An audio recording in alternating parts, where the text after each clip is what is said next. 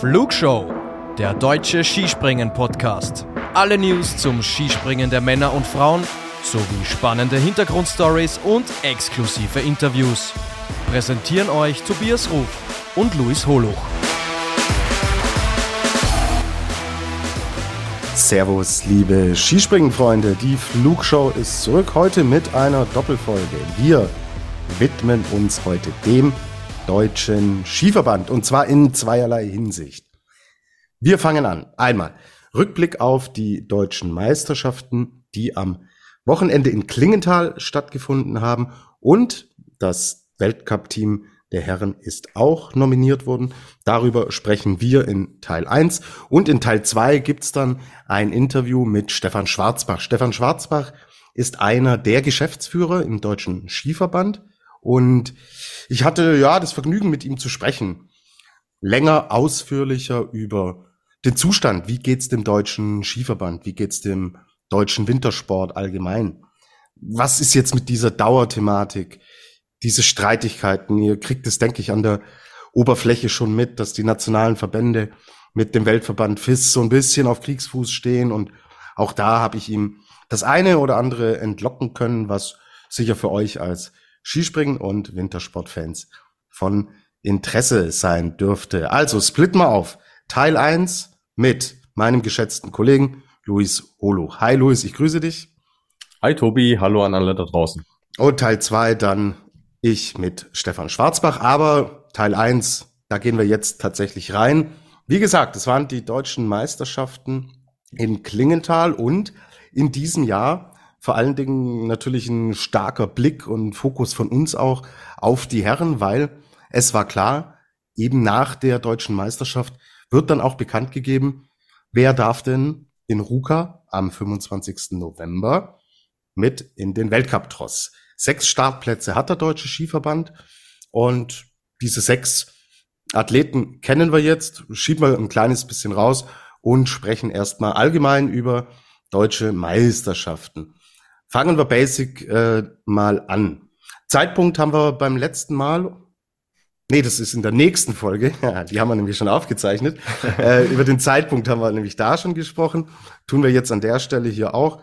Ich habe gesagt in der Aufzeichnung für die nächste Folge, ich finde den Zeitpunkt eigentlich gut gewählt.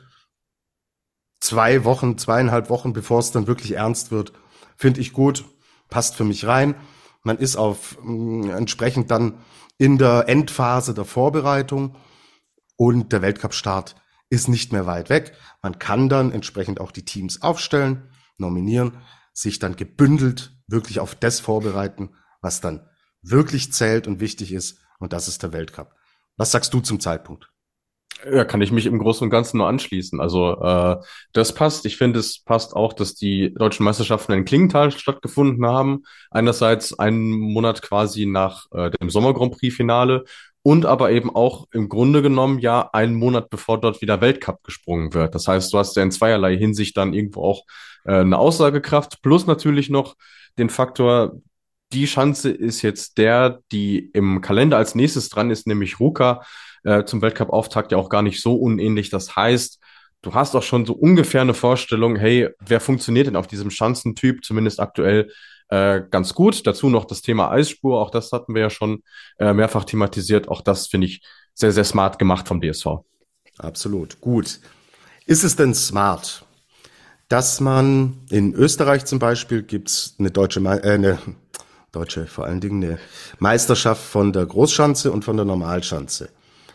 In Deutschland findet im Endeffekt ein Einzelwettkampf statt, dann finden diese Team-Events statt.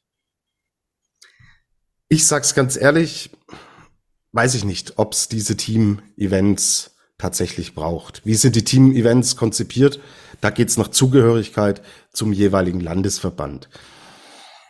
Also ich würde ganz ehrlich, ich hätte es viel lieber, dass man sagt, man macht zwei Einzelwettbewerbe. Es muss nicht immer Groß- und Normalschanze sein. Es können meinetwegen gerne auch zwei Wettbewerbe vom identischen Schanzentyp sein.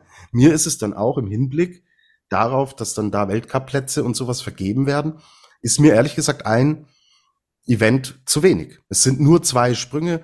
Wir wissen alle, was passieren kann. ich bin, ich, ich sehe den Sinn nicht dahinter, dass man da die Landesverbände im Endeffekt als Team antreten lässt. Bayern bei den Herren, ja. Was soll denn da in jedem Jahr rauskommen, Leute? Also ist ja, ist ja ein Schmarren, so. Ja, also die, die, diese Medaille, die ist tatsächlich irgendwo geschenkt, ja. Ähm, fände ich jetzt auch nicht so nötig. Wenn du jetzt aber sagst, du machst zwei Wettkämpfe, ja, hast du dann zwei deutsche Meister? Es ist ja dann auch eine Frage des, ähm, an wen, wen vergibst du dann den Titel? So, sagst du dann jetzt, wir haben zwei deutsche Meister von der Großschanze? Also täte ich mich auch schwer mit, ehrlicherweise. Ist ein Punkt, aber dann, oder zähl dann vielleicht vier Sprünge zusammen. Machst wie eine Skiflug-WM. Das, gut, das, äh, das könnte man tatsächlich überlegen, ja. Andererseits, also, ich meine, die anderen Nationen machen es auch so. Plus natürlich, ähm, wenn du jetzt sagst, wir nehmen das äh, als interne Ausscheidung her, wissen ja alle, woran sie sind. Also die, die Voraussetzungen sind, sind für alle gleich. Dann sehe ich jetzt nicht den großen Unterschied darin zu sagen, okay, wir machen jetzt zwei Springen draus. Du kannst ja vorher auch intern Ausstattungswettkämpfe springen und ich nehme auch an, dass sie das gemacht haben werden. Das jetzt allein von einer deutschen Meisterschaft abhängig zu machen, weiß ich nicht. Wäre mir, glaube ich, zu viel. Mhm. Okay, gut, sind wir unterschiedlicher Ansicht. Also ich brauche den Teamwettkampf nicht, aber er ist ausgetragen worden. Reden wir über das, was äh, tatsächlich passiert ist und nicht das, was wir uns vorstellen. Also, Frage eins, die wir von draußen bekommen haben. Von Julian, könnt ihr vielleicht mal erklären, in welchen Kategorien denn überhaupt gesprungen wurde? Das scheint draußen nicht so ganz, ja, äh, plausibel äh, gewesen zu sein. Das finde ich auch durchaus nachvollziehbar, weil ähm, wenn man jetzt nicht gerade den Livestream geschaut hat, waren die Infos über die Veranstaltung ja sowieso sehr, sehr spärlich. Äh, das erste Problem war, es gab nur eine Startliste.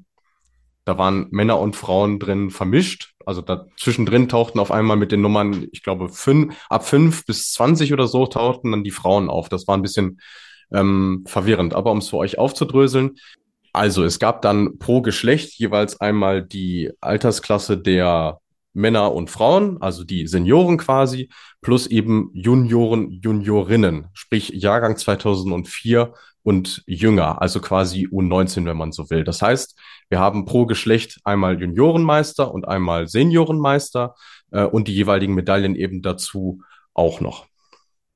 Gut, alles klar.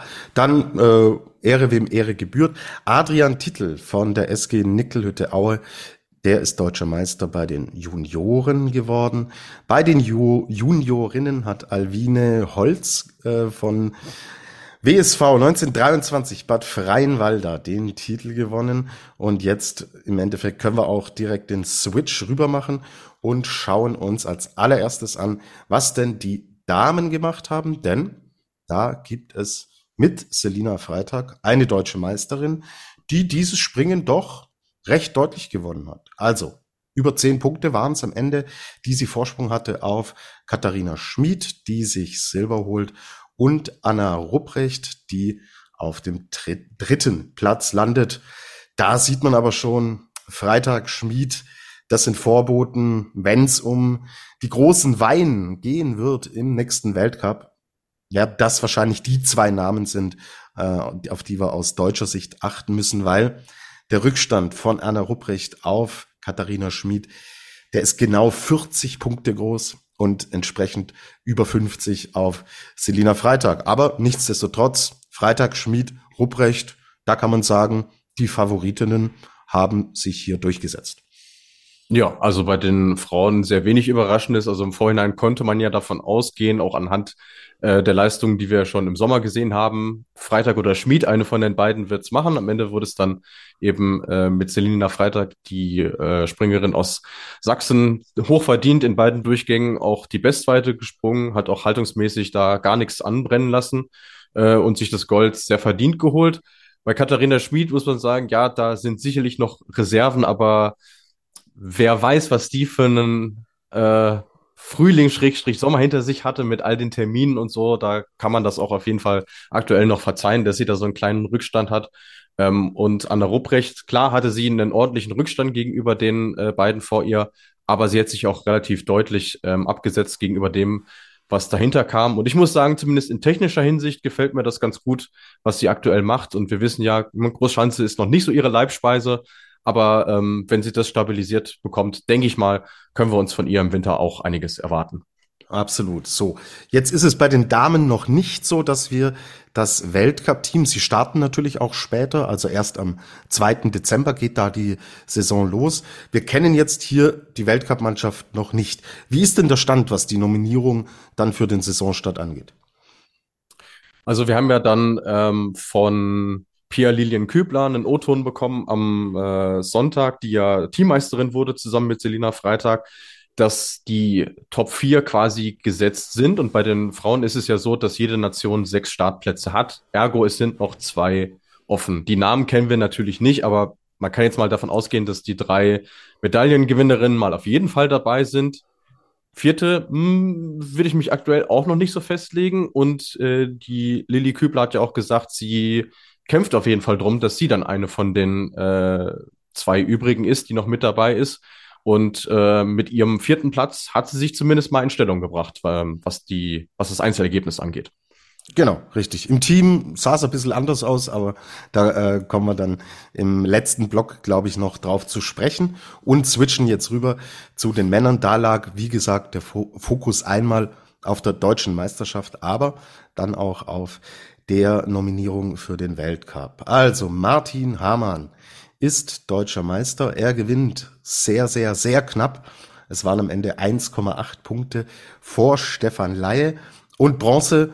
Unser Gast der vorletzten Folge hört da gerne noch mal rein, nämlich Philipp Raimund wird Dritter. Insgesamt sehr, sehr eng beieinander. Man sieht hier, glaube ich, schon auch dieses Konkurrenz, äh, diese Konkurrenzthematik ist bei den Herren einfach ausgeprägter. Also du hast jetzt nicht den einen, die, äh, der da direkt vorne wegspringt, sondern wir bewegen uns hier, weil die natürlich auch unheimlich kämpfen müssen um dieses Ticket, weil da einfach auch mehr in der Verlosung sind, dass da richtig Zug drinnen ist. Und das sieht man auch in der Ergebnisliste, weil da die Abstände ja bis zum siebten Platz mit, mit Pius Paschke doch sehr, sehr eng beieinander liegen. Also, Andi Wellinger wird Vierter, Karl Geiger Fünfter, dann Felix Hoffmann, Pius, äh, Pius Paschke wird Siebter. Ja, jetzt schauen wir uns an. Konstantin Schmid wird Neunter und Markus Eisenbichler wird Zehnter. Warum erwähne ich jetzt gezielt diese beiden? Weil es zwei Namen sind, die wir aus dem Weltcup kennen in, aus den letzten Jahren, die wir beim Saisonstart in Ruka aber nicht sehen werden. Ja, Luis, der Bundestrainer hat das Leistungsprinzip ausgerufen und wenn ich mir die Nominierung und jetzt eben jene Ergebnisse ansehe, hat er erstmal Wort gehalten. Genauso ist es, weil er hat die äh, Top 6 der deutschen Meisterschaften nominiert. Also er hat genau das Prinzip eingehalten, was er vorher ähm, ausgegeben hat und ja im Grunde genommen auch darauf eingezahlt, wie so die Sommerleistungen insgesamt äh, bislang waren und sich auch daran gehalten, dass derjenige, der diesen sechsten zusätzlichen Startplatz geholt hat, nämlich eben Pius Paschke, diesen dann auch behalten darf. Und dann ist es nun mal so, dass so arrivierte Namen wie Konstantin Schmid und Markus Eisenbichler ähm, eben erstmal äh, draußen sind.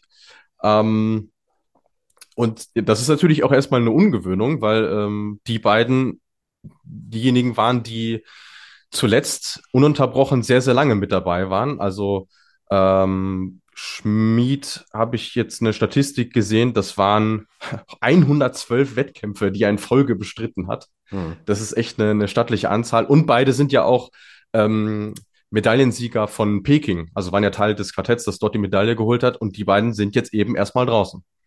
Ganz genau. Also, ähm, du hattest gesagt, er hat die Top 6 nominiert. Es sind die Top 5, weil es gibt ja nur noch diese sechs Startplätze. Ja. Und ja. diesen sechsten Platz, das äh, hast du aber völlig zu Recht äh, ausgeführt, finde ich auch total in Ordnung. Paschke hat den ersprungen. Deswegen, obwohl er Siebter wurde, darf er als Sechster eben mit nach Ruka gehen.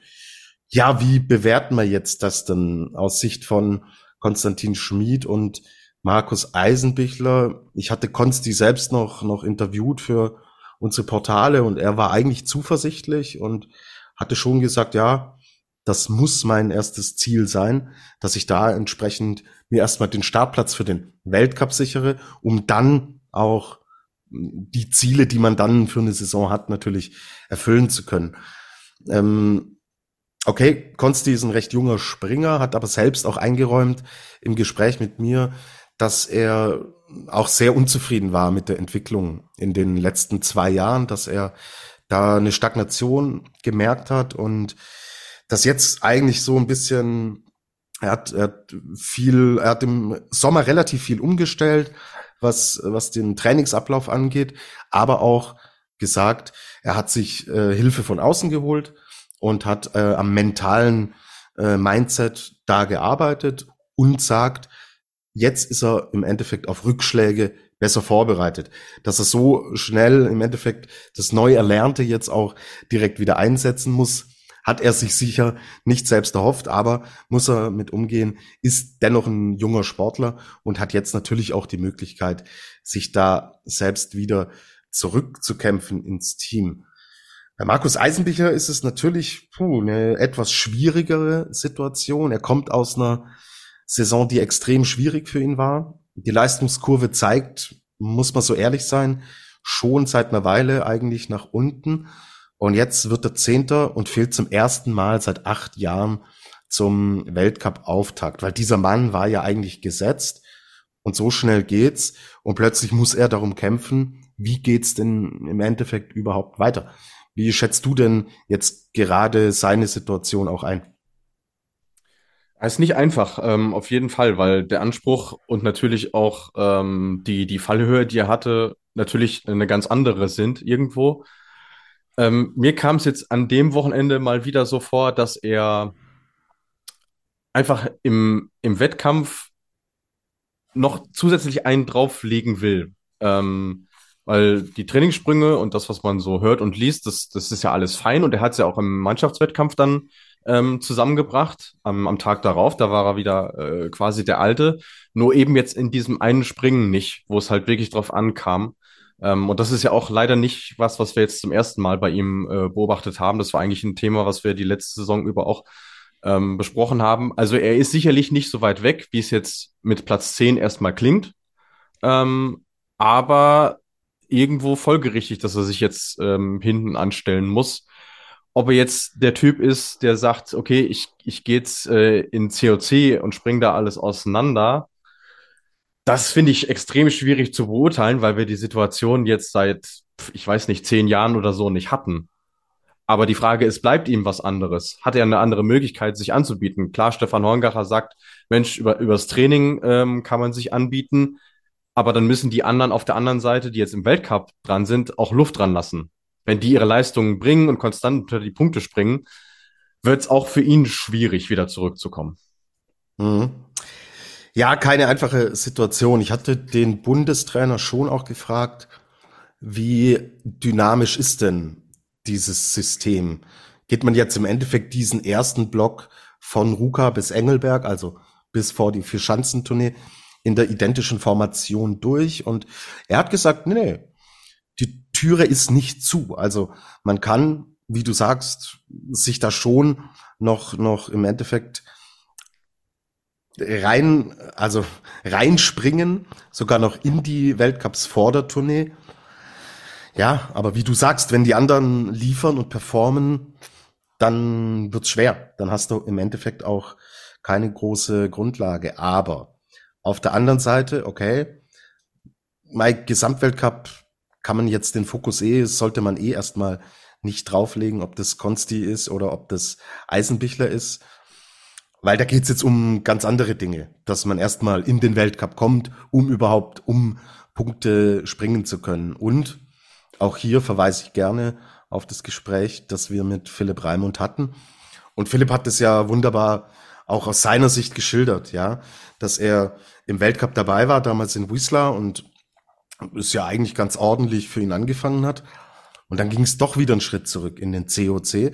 Und er hat damals diese jetzt erst recht Mentalität im Endeffekt entwickelt, die ihn dann dorthin gebracht hat, wo er am Ende der Saison auch gestanden ist. Also zu schwarz sehen sollte man es nicht, aber es ist für beide jetzt keine einfache Situation, weil, wie gesagt, wenn du so lange, so konstant immer im Weltcup mit dabei bist, das natürlich alles auch Umfeld, Hotels, Veranstaltungen an sich, wenn das dein täglich Brot war über die letzten Jahre, jetzt dann wieder dahin gehen, das sind dann 50 Zuschauer, ja, da ist es halt ein anderes Hotel, da ist das ganze Umfeld ein anderes. Weiß ich nicht. Also stelle ich mir nicht so leicht vor. Stelle ich mir auch nicht so leicht vor. Vor allem äh, das Problem ist ja auch ein kalendarisches. Ich habe jetzt mal reingeschaut, wie sich das Ganze denn darstellt, weil äh, Hongacher ja bewusst den Akzent drauf gesetzt hat. Wir nominieren jetzt für Ruka und für Lillehammer, sprich äh, für das Wochenende 24. bis 26. November und für das darauf, also sprich 1. bis 3. Dezember. Das Problem an der Sache ist nur, der COC geht erst das Wochenende danach los. Die ersten COC-Springen sind am 9. und 10.12. in Lillehammer und dann eine Woche später drauf in Ruka. Und genau die vier ähm, geben dann den Ausschlag für die Verschanzentournee, ähm, wie da die Startplatzverteilung ist. Und da ist Deutschland natürlich auch wieder gefordert, diesen Quotenplatz quasi zu verteidigen. Wenn die Leistung auch im COC dann nicht stimmt, bist du den Startplatz los und hast auf einmal nur noch fünf. Und das ist eine ganz schwierige Gemengelage. Da musst du dann im Prinzip auch schauen, hey, auf wen setze ich denn da eigentlich als Verband? Deswegen klar, auf dem, Papier, äh, auf dem Papier ist die Tür sowohl für Schmid als auch für Eisenbichler nach Lillehammer erst offen. Aber die, die Frage ist natürlich, wie können sie sich, wie können sie sich empfehlen mhm. in der Zwischenzeit? Und das glaube ich, kann man erstmal nur abwarten und ich bleibe dabei, der ausschlaggebende Faktor ist, lässt überhaupt einer von den sechs, die jetzt mit dabei sind, Luft dran? Weil wenn das nicht passiert, dann fällt die Tür auch ganz schnell wieder zu. Und vielleicht sprechen wir auch nur über fünf, nicht über sechs, wenn eben dieser Quotenplatz dann zur Vier-Schanzentournee gar nicht da ist.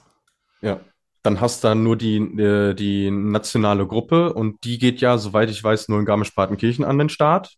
Das kann und ich bestätigen. Da habe ich ja. den äh, Bundestrainer extra drauf angesprochen. Ja. Äh, wann wollt ihr denn zweimal gibt's die Option, die nationale Gruppe einzusetzen? Und ja. er hat gesagt, man macht es im Endeffekt so wie war ja im letzten Jahr, glaube ich, auch der Fall, dass man in Garmisch die nationale Gruppe einsetzt und dann beim Skifliegen. Oder was vor zwei Jahren? Kann mich nicht Vor, äh, Vorletzte Saison war es, ja, ja. Genau. Also oh, 21, äh, 22, ja. Genau, in Oberstdorf keine nationale Gruppe. Also wenn es schlecht läuft, äh, nur fünf Startplätze.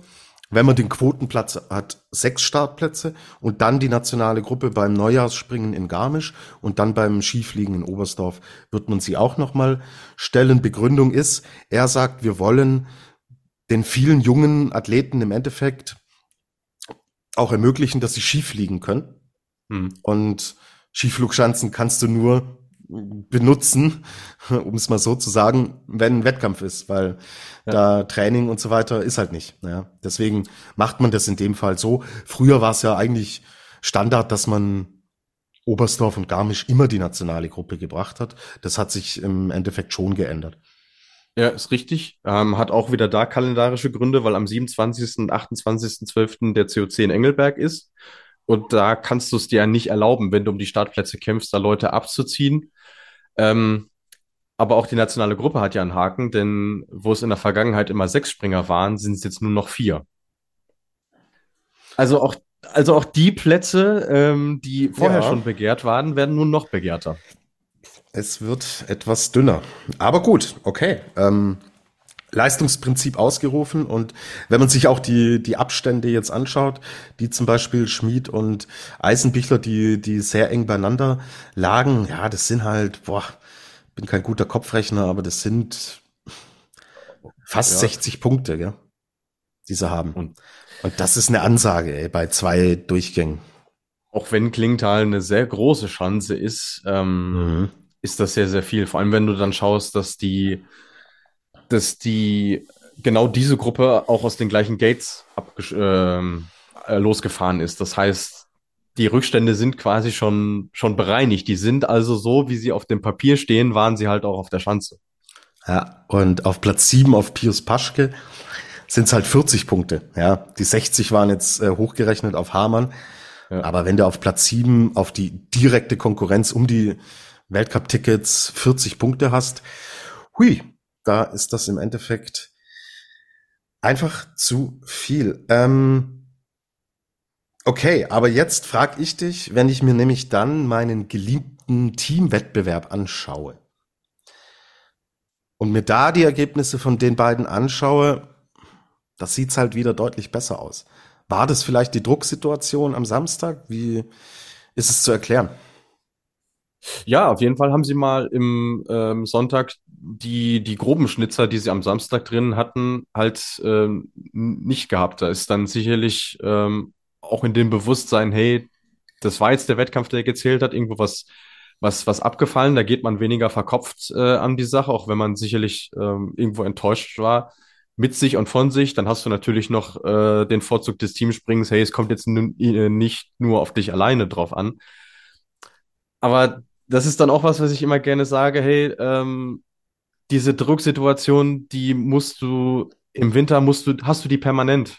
So ist da, es ja. Da, da bist du, da bist du gefordert und dann ähm, macht es halt auf den Trainer halt leider auch keinen guten Eindruck, ähm, wenn du es schon auf nationaler Ebene jetzt an dem einen Tag eben nicht so hinbekommst, ähm, wie du, wie du gehofft hast. Aber auf der anderen Seite ist genau das, was ich äh, vorhin gesagt habe sie können es ja. Und das haben sie am zweiten Tag halt auch bewiesen. Das heißt, es ist keine grundsätzliche Formkrise oder irgendwas, sondern wie so oft im Skispringen halt eine mentale Geschichte.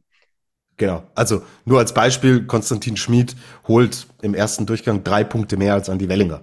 Ja, also schon mal nicht so schlecht. Ja. Zeigt äh, zeigt ja, dass es geht. Und äh, Markus Eisenbichler war der Beste im zweiten, glaube ich sogar. Genau. Im, in, ja. in seinem ersten Durchgang war er, war er der Beste. Im zweiten äh, lag er schon noch hinter Hamann und Raimund zurück. Aber gut, wie willst du es auch den anderen erklären? Ich meine, Stefan Laie ist ein super COC gesprungen, wird jetzt hier Zweiter. Ähm, kannst ja nicht sagen, ja, nee, äh, wir nehmen trotzdem die anderen mit. Ist Leistungsprinzip und dann, dann gilt es halt am Ende des Tages auch. Gut, ja, schauen wir uns. Ja. Ja, und äh, mal abgesehen davon hat äh, Laie im Sommer Grand Prix ja auch die, die Leistung gebracht. Also er ist ja in Hinzenbach beispielsweise mit Andi Wellinger zusammen auf dem Podest gestanden. Das kann man sagen, klar, Hinzenbach, Hinzenbach Normalschanze. Aber da sind halt schon ein paar Topspringer auch am Start gewesen. Dann hat das Ergebnis halt auch seine Aussagekraft. Ja, und für was machen wir Wettkämpfe? Damit sie keine Relevanz haben? Also, ja. nee, dann kann man es gleich sein lassen und sagen, dann fährt man gar nicht mehr zu Sommer Grand Prix, wenn sie überhaupt genau, keinen Einfluss haben. Ja. Genau. Gut, äh, bring mal hier noch eine Frage rein vom Julian. Der ähm, hat äh, eine Frage zur Bewertung, äh, hat da uns ein paar Meter und Zahlen und Daten genannt. Das hängt jetzt aber damit zusammen, du hast es gesagt, dass sie im Livestream einfach nicht richtig angezeigt wurden. Ja, was auch immer da schiefgelaufen ist, aber ähm, wenn ihr euch sicher sein wollt, dass ihr mit den richtigen Zahlen hantiert, dann schaut euch die äh, offizielle Ergebnisliste an. Denke ich mal, kann man in dem Fall auch verlinken, weil sie eben nicht so, ja. so gut zugänglich ist. Da könnt ihr euch das Ganze nochmal anschauen. Es war sehr, sehr verwirrend, ähm, gerade am Samstag, weil da wirklich einige Zahlen vorn und hinten nicht ähm, gestimmt haben. Aber zumindest bei den Ergebnissen, so wie sie uns vorliegen, können wir uns jetzt sicher sein, dass das, äh, dass das gepasst hat. Absolut, genau. Und äh, Frage war auch, ob es Windkompensation gab ja, die gab es. Gut, dann kurz und knackig. Deutscher Meister im Team bei den Herren. Quelle Surprise. Team Bayern 1 mit Andy Wellinger, Pius Paschke, Karl Geiger, Philipp Raimund gewinnt. Und das auch mit einem satten Vorsprung vor Team Bayern 2, Konstantin Schmid, Simon Steinbeißer aus Ruppolding, Keimer Wagul aus Oberstdorf und Markus Eisenbichler, die holen Silber. Und Bronze geht nach Sachsen an Adrian Tittel, Felix Frischmann, Erik Heuer und Martin Hamann, wo man echt sagen muss, der ist gut drauf, gell? Der hat, der hat die Sprünge runtergezogen äh, wie, wie ein Uhrwerk. Also das war ein Sprung aus wie der andere, beweist auch, äh, dass das Ergebnis, was er im Sommer Grand Prix erzielt hatte, wahrlich kein Zufall war. Also der Bursche ist äh, top drauf aktuell. Dementsprechend auch gar keine Frage, dass er im äh, Weltcup-Team aktuell ähm, mit, mit dabei ist. Ähm, hat natürlich im Team dann irgendwo ja den kleinen Nachteil, dass vor allem die beiden Kollegen in den mittleren Startgruppen noch nicht ganz so weit sind. Äh, Adrian Tittel, den du ja vorhin schon genannt hattest, der ist ja ähm, Juniorenmeister geworden. Ähm, auch das, äh, wie er unter Beweis gestellt hat, völlig zu Recht. Ähm, aber da, da passt schon sehr, sehr vieles zusammen aktuell. Und äh, kleine Randnotiz noch, der Kollege Keimer Wagul, wer den nicht kennt, der ist gar kein Oberstdorfer. Das ist ein Este, der äh, seit letzten Sommer ähm, auch beim, äh, beim SC Oberstdorf mitspringt, also quasi ein Gastspringer. Das allererste Mal bei einem Teamspringen mit dabei, der deutschen Meisterschaft, gleich Silber. Gar nicht mal so schlecht, würde ich mal behaupten. Absolut. Gut, und den Namen Adrian Titel, den merken wir uns einfach mal. Jahrgang 2004 und ist sogar Achter in der Herrenkonkurrenz geworden.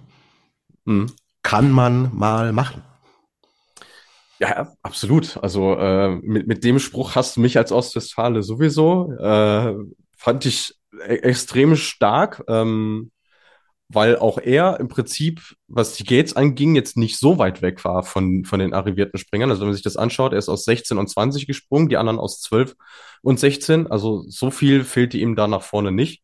Ähm, und genau der Umstand, dass er jetzt eben zweimal in den Ergebnislisten auftaucht, ist sicherlich auch verwirrend gewesen. Also der ist nur, der hat nur zwei Sprünge gemacht, taucht aber in beiden Wertungen auf.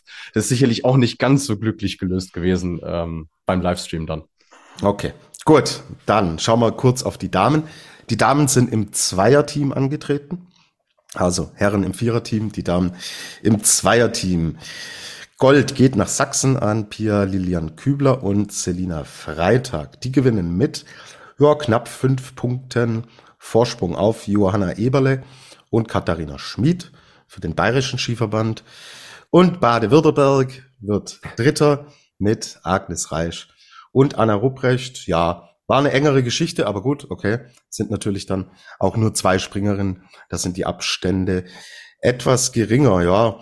Auch hier, hm, das, was wir im Einzel im Endeffekt gesehen haben, wiederholt sich hier im Team eindeutig, dass Freitag und Schmid einfach wirklich mit Abstand die besten deutschen Skispringerinnen sind, weil sie jeweils in ihren Durchgängen da deutliche Vorsprünge herausgesprungen äh, haben. Ja, ist so. Also wenn ihr euch die Punktzahlen anschaut, die sind beide die einzigen Springerinnen, die in beiden Durchgängen überhaupt dreistellige Punktzahlen erzielt haben. Äh, das alleine äh, spricht ja schon ähm, eine ziemlich deutliche Sprache, finde ich auch. Ähm, ich fand es schön, dass Agnes Reich ähm, mal wieder zurück ist, weil die haben wir jetzt auch äh, ein Dreivierteljahr nicht gesehen äh, nach ihren Knieproblemen. Das, was sie da an, so angeboten hat, das schaute ganz vernünftig aus. Ist dann halt für sie auch die Frage, hey, reicht es ähm, für die Weltcup-Mannschaft oder muss auch sie sich dann über den, bei den Frauen heißt es ja jetzt Interkontinental Cup ähm, anbieten? Aber ich sag mal so, jetzt vor den Anspringen, vor den anderen Springerinnen, die da so in der äh, Verlosung sind, musste sie sich mit der Leistung sowohl am Samstag als auch am Sonntag zumindest mal nicht groß verstecken. Mhm, alles klar. Gut, okay. Wegen mir, warte, ich glaube, ja, nee, zur deutschen Meisterschaft haben wir auch keine Frage mehr offen. Wegen mir können wir einen Haken drunter setzen und ja, richten dann so langsam den Fokus in Richtung Winter. Die Lea will noch wissen, wie wir das neue Update der FIS-App finden. Ich habe es ehrlich gesagt noch nicht gesehen, weil ich zurzeit eigentlich nur am Laptop sitze und da verwende ich die App nicht. Du hast schon mal reingeschaut. Ja, also so vom Hocker hauen tut's mich jetzt nicht. Ähm, hätte mich äh, auf was Größeres eingestellt, wenn man das Update so groß ankündigt, wie es die FIS jetzt getan hat. Ich finde von der Bedienbarkeit her ja, war es jetzt kein Fortschritt, ähm, aber mir geht's da ähnlich wie dir. Ich sitze eigentlich auch aktuell hauptsächlich am, am Rechner und benutze das Ding eigentlich nur, wenn ich mal unterwegs bin und dafür hat's vorher schon gereicht und reicht's auch jetzt auch. Alles klar. Gut. Letzte Frage. Wovon hängt der FIS-Code ab? Also, weil der steht da ja auch immer, sagt sie. Also ich äh, habe da jetzt keinen großartigen Algorithmus irgendwie äh, erkennen können. Also es hängt natürlich davon ab, wann dein nationaler Skiverband dich bei der FIS anmeldet, weil den FIS-Code brauchst du, um überhaupt an Wettkämpfen teilnehmen zu können, sonst kannst du dich äh, nicht dafür registrieren. Ähm, dementsprechend, ja, hängt es einfach von dem Zeitpunkt ab. Ähm, gibt jetzt keine vorgeschriebene Nummer zu Beginn oder am Ende für deine Disziplin, die du da bekommst, sondern das ist einfach, äh, ja, auf dem Papier ist es, ist es dann noch Zufall irgendwo. Okay, alles klar. Gut, dann sind wir durch mit der deutschen Meisterschaft. Alles zum deutschen Skiverband gibt's wie gesagt jetzt direkt im Anschluss und das können wir euch schon mitteilen und kommunizieren. Nächste Woche gibt's ein Interview mit der besten Skispringerin der letzten Saison. Ein sehr, sehr launiges, cooles Gespräch mit Eva Pinkelnick. Haben wir schon im Kasten, deswegen können wir es euch heute schon ankündigen. Also, das gibt's nächste Woche. Jetzt gibt's Stefan Schwarzbach vom Deutschen Skiverband. Solltet ihr auch Après-Ski, meinen Ski-Alpin-Podcast, den ich mit Lukas zusammen mache, solltet ihr den hören. Ich habe einfach die Gelegenheit genutzt, das Gespräch in beide Podcasts integriert. Also, wer es schon gehört hat, kann an dieser Stelle ausschalten oder es nochmal hören. Ist eh ganz cool geworden. Also macht's, wie ihr es für richtig haltet. Fliegt, soweit es geht und hört's unbedingt, unbedingt nächste Woche rein, weil das mit Eva war sau cool. Luis, hast du vermittelt und äh, der Wackeldackel aus Ostwestfalen, er nickt nur mit dem Kopf. Ja, ja ich meine, was, was, was soll ich sagen? Diejenigen, die äh, das äh, erste Interview, äh, was wir seinerzeit hatten mit, mit Eva, ist jetzt auch schon zweieinhalb Jahre her. Ähm, die das gehört haben, hatten, hatten uns ja schon zurückgemeldet, boah, was für eine, was für eine tolle Frau, was für offene und ehrliche Einblicke auch äh, sie da geliefert hat. Und jetzt natürlich nochmal mit dem, was sie im letzten Jahr so erlebt und vollbracht hat, war das natürlich jetzt nochmal eine ganz andere Nummer, weil wir nicht groß über Schicksalsschläge irgendwie sprechen äh, mussten oder äh, konnten, sondern jetzt eben über große Erfolge, große Auszeichnungen, schöne Momente und einfach sehr viel Grund zum, äh, zur Freude reden durften. Und ähm, das hat uns so gut gefallen, dass wir gesagt haben, Mensch, so als Kombifolge mit den deutschen Meisterschaften wäre es doch verschenkt. Lass uns ein eigenes Ding draus machen und genauso haben wir es ja auch gemacht. Haben wir gemacht. Also, viel Spaß mit allem, fliegt soweit es geht und bis bald. Ciao, ciao.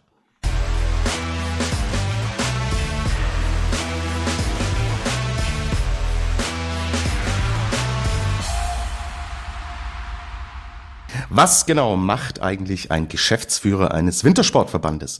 Wie geht es dem deutschen Skisport und wie steht es um das Dauerthema mit der FIS? All das bespreche ich mit meinem heutigen Gast. Damit hallo und herzlich willkommen an Stefan Schwarzbach vom Deutschen Skiverband. Servus Stefan, ich grüße dich. Hallo Tobi, freue mich, dass wir uns heute sehen. Ganz genau. Also Stefan, wir laufen uns ja in so einem Jahr, ob Winter oder Sommer, öfter über den Weg und äh, kennen uns natürlich deswegen auch. Aber ich glaube, das Publikum da draußen kennt wahrscheinlich den Namen. Aber stell dich doch einfach ganz kurz mal vor. Wer bist du und wie genau sieht deine Tätigkeit im Deutschen Skiverband denn aus? Naja, ob das Publikum jetzt meinen Namen kennt, sei jetzt mal dahingestellt. Ich glaube, so prominent bin ich jetzt auch nicht. Also von daher ist die Frage absolut legitim. Mein Name ist Stefan Schwarzbach, äh, bin seit über 20 Jahren im Deutschen Skiverband in verschiedenen Funktionen unterwegs. Äh, habe angefangen als Pressesprecher bei den Biathleten, äh, dann irgendwann noch die nordischen Kombinierer und Langläufer betreut in der Funktion als Medienchef ja, und seit äh, mehr als zehn Jahren eben Geschäftsführer einer der GmbHs im DSV, kommen wir vielleicht nachher noch drauf zu sprechen, ähm, weshalb ein deutscher Skiverband GmbHs braucht. Und äh, seit äh, mittlerweile vier Jahren auch äh, Mitglied des Vorstands und immer in irgendeiner Art und Weise für die Kommunikation im DSV verantwortlich. Hm, wie kann, können wir uns denn, gibt's einen normalen Arbeitstag im Berufsleben des Stefan Schwarzbach oder ist es so vielschichtig, dass man es nicht genau clustern kann. Nimm uns doch mal mit, wie, wie sieht's denn genau praktisch aus? Wo bist du überall aktiv? Also meistens ist es so, dass du am Ende des Tages sagst, äh, was hast du eigentlich den ganzen Tag heute gemacht? Also so diese, dieses klassische, äh, ich habe jetzt hier was abgearbeitet und äh, in dem Ordner erledigt. Äh, das ist leider Gottes äh, selten der Fall. Dafür gibt es dann die entsprechenden Nachtschichten. Na, Spaß beiseite. Es ist äh, natürlich so, dass man versucht, Dinge zu planen, insbesondere in der Kommunikation. Aber nachdem du ja Journalist bist, weißt du, äh, wir werden sehr oft auch vom tagesaktuellen Geschehen dann äh, teilweise überrascht oder müssen in irgendeiner Art und Weise reagieren. Also ist schon sehr, sehr viel Flexibilität gefragt bei aller Voraussicht, äh, die wir in unseren Planungen da an den Tag legen. Aber so diesen ganz klassischen 9-to-5-Job, äh, den gibt's natürlich äh, im Wintersport sowieso gar nicht. Äh, egal ob bei den Trainern, Technikern und auch nicht in der Geschäftsstelle, äh, weil dazu einfach das Geschäft viel zu dynamisch ist. Irgendwas äh, passiert immer. Irgendwo fehlt eine Schippe Schnee, äh, irgendwo ist eine Kamera, die nicht funktioniert, ein Athlet wird krank, eine Athletin hat sich verletzt. Also äh, es ist schon insgesamt ein sehr, sehr dynamischer Prozess, in dem wir da drin sind. Also von daher so richtig zum Luftholen kommt man eigentlich selten. Ähm, und man ist eigentlich immer ganz gut beschäftigt. Das kann man schon so sagen, ja. Das kann man so sagen. Und auch bei den äh, Journalisten, äh, die sich mit Wintersport beschäftigen, gibt es auch kein 9 to 5. Das kann ich vielleicht aus meiner Warte sagen. Ja, du hast es gerade eben doch äh, angedeutet, dann äh, machen wir das doch gleich mal vorne weg. Du hast jetzt von GmbHs gesprochen. Äh, nimm uns doch mal mit. Wie ist denn der Deutsche Skiverband generell strukturiert? Mhm. Ja, also aus dem altehrwürdigen DSV e.V., den es mal gab, äh, haben wir vor mittlerweile über zehn Jahren, 15 Jahre sind es, glaube ich, mittlerweile schon, äh, GmbHs ausgegliedert, beziehungsweise die Strukturen einfach so modern gestaltet, ähm, wie es, glaube ich, in der deutschen Sportlandschaft relativ einmalig ist. Äh, mir ist jetzt ehrlicherweise kein Verband bekannt, äh, der sich so aufgestellt hat, wie wir das getan haben. Äh, das hat einfach den, den Hintergrund, dass wir irgendwann über die äh, Verträge in der Vermarktung äh, so viele Eigenmittel äh, generieren konnten, dass das einfach nicht mehr als gemeinnütziger Verband möglich war, das dann darzustellen, also auch fiskalisch äh, gegenüber dem Finanzamt. Und dann mussten wir unsere Strukturen dahingehend ändern und haben gesagt, äh, wir, wir gründen jetzt GmbHs. Es gibt eine Leistungssport GmbH bei der im Prinzip das Hauptgeschäft, alles, was irgendeine Art und Weise bei den olympischen Disziplinen anhängig ist, also die Trainer, die Athleten, Partner und Sponsoren, äh, dort ist das der Themenbereich angesiedelt. Wir haben eine Marketing GmbH, da bin ich Geschäftsführer zusammen mit dem Walter Vogel, meinem Kollegen, die sozusagen als Agentur auch funktioniert. Ähm, das heißt, wir verhandeln die Verträge für die Leistungssport GmbH. Ist jetzt alles ein bisschen komplex und ich will es auch nicht zu sehr im Detail äh, dann aufdröseln und langweilen. Ähm, und dann gibt's noch äh, einen Bereich, der sich mit der gesamten Thematik Verwaltung und auch eine GmbH, der sich, äh, die sich mit der Thematik Technologie äh, beschäftigt. Also insofern ein relativ äh, modernes, ja, fast schon unternehmerisch geprägtes Konstrukt. Äh, den EV solchen gibt es schon noch als Mutter, ähm, allerdings tatsächlich nur im, im Sinne von, nur in Anführungszeichen, für den Breiten- und Freizeitsport, jetzt mal ganz salopp formuliert. Also dort, wo jetzt nicht das große Leistungssportbusiness passiert. Ja, und ähm, das ist äh, so, wie sich der DSV in den, in den vergangenen Jahren aufgestellt hat. Und wie gesagt, der Hintergrund war, dass wir als einer der wenigen Verbände in Deutschland äh, weitestgehend unabhängig von äh, Bundesmitteln sind. Das heißt, ähm, unsere Trainer sind de facto nicht Bundestrainer und damit finanziert vom Innenministerium oder von der öffentlichen Hand, sondern äh, die werden weitestgehend von unseren Partnern und Sponsoren dann quasi quer oder mitfinanziert. Und das ist der große Unterschied zu vielen anderen äh, Disziplinen oder Sportarten, insbesondere im Sommer, ähm, die halt leider in dem Fall muss man wirklich sagen, leider nicht in der Lage sind, äh, ihren Sport, ihre Disziplinen so selbstständig zu finanzieren, wie wir das tun. Mhm. Okay, spannend, super. Äh, danke für die Einblicke. Wenn wir jetzt das große Bild ziehen, aktuell, wie geht's denn dem Deutschen Skiverband in wirtschaftlich und natürlich auch klimatisch äh, schweren Zeiten? Ja, also dass das bewegte Zeiten sind, ich glaube, das äh, erfahren wir ja alle, äh, im privaten wie im beruflichen. Also ich kenne niemand, der gerade sagt, äh, alles ist rosarot und äh, es geht super. Äh, die Wirtschaft äh, hat Sorgenverhalten. Äh, wir haben das natürlich im, im, im deutschen Skiverband auch nach zweieinhalb Corona-Wintern, dann eine Energiekrise mit Ukraine-Krieg. Ähm, dann die ganz große klimatische Diskussion, die auf einmal aufgepoppt ist. Also da wurden ja im letzten Winter ganz, ganz düstere Bilder gezeichnet, äh, ob denn der Skisport überhaupt noch eine Zukunft hat, ob wir überhaupt noch Kindern und Jugendlichen äh, Ski unter den Weihnachtsbaum legen sollen, weil es ist ja sowieso bald so, dass äh, Alpenrand wachsen und, und, und. Also das sind natürlich alles Herausforderungen und Schwierigkeiten, mit denen wir es zu tun haben, denen wir uns stellen müssen. Jetzt mal Kurz und knapp formuliert sind wir bislang mit dem viel zitierten blauen Auge davongekommen.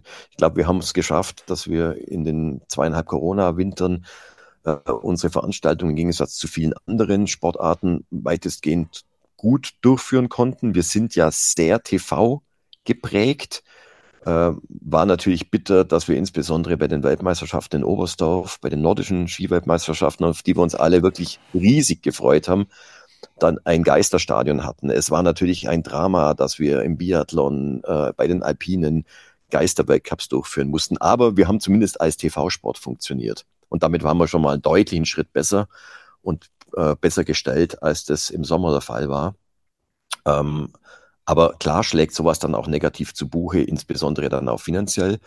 Ähm, und insofern mussten wir uns schon strecken. Und die gesamte Thematik Energie, wie ich schon gesagt habe, beschäftigt ja nicht nur den, den Sport, sondern die Wirtschaft. Die Preise explodieren. Wir haben eine Inflation, die wir uns äh, so vor ein paar Jahren hätten sicherlich nicht vorstellen können. Und auf all diese schwierigen äh, Rahmenbedingungen müssen wir natürlich reagieren. Stichwort äh, 9-to-5-Job da bist du dann schon am, am, am Jonglieren und äh, dazu braucht es ein gutes Team. Und da braucht es ein Verständnis vom einzelnen Athleten bis rauf zum Präsidenten, äh, dass man eben auch bestimmte Dinge nicht so umsetzen kann, wie es vielleicht in, ähm, im Best-Case-Szenario normalerweise der Fall wäre. So, also lange Rede, aktuell soweit okay. Wir sind in, in halbwegs ruhigem Fahrwasser unterwegs ähm, haben auch relativ wenig Ausfälle zu verzeichnen gehabt, ähm, insbesondere witterungsbedingt. Ähm, ist der DSV da mittlerweile mit seinen Organisationskomitees über alle Disziplinen hinweg sehr gut aufgestellt, so dass wir eigentlich so gut wie keine Gefahr hatten, dass eine Veranstaltung abgesagt werden musste wegen, wegen äh, Schneemangel. Kann man vielleicht nachher nochmal drauf zu sprechen, was wir da tun. Ähm, aber wo es uns natürlich massiv getroffen hat, ähm, Stichwort äh, schlechte Winter, ähm, war der, der Nachwuchs- und, und äh, Jugendbereich, ähm, weil dort fehlen einfach die Schneetage. Da war es dann auch zum Teil nicht mehr möglich, äh, irgendwie semispezifisch, wie es so schön heißt, auf Rollerski oder mit der Matte zu überbrücken. Insbesondere im Alpinbereich brauchen wir halt irgendwann, aber einen bestimmten Zeitpunkt, im Kernwinter brauchen wir Frau Holle oder zumindest Väterchen Frost, äh, damit wir den Kindern und Jugendlichen eine vernünftige Piste breiten können. Und das hat im letzten Jahr leidlich funktioniert, das muss man schon sagen. Hm, wie ist denn generell der Zustand im Bereich Nachwuchs? Ja, ich glaube, da kann man auch den Blick schweifen lassen. Äh, das ist gar kein so ein skispezifisches Thema, sondern ähm, die Corona-Jahre haben einen brutalen Aderlass gegeben in den Vereinen ähm, so diese Mentalität der Lifetime-Membership, wie es wir vielleicht noch gelernt haben oder wie es einfach für uns völlig normal war, dass man in seinem Heimatverein äh, Mitglied wurde und in guten wie in schlechten Zeiten äh, einen Beitrag leistet. Also ich bin in einem, in einem Sportverein, in einem Skiclub äh, von meinem Heimatort seit ich glaube, mittlerweile 25 Jahren, 30 Jahren Mitglied. Also seit ich halt dann irgendwann mal selber äh, den Mitgliedsbeitrag zahlen musste und nicht mehr im Familientarif dabei war.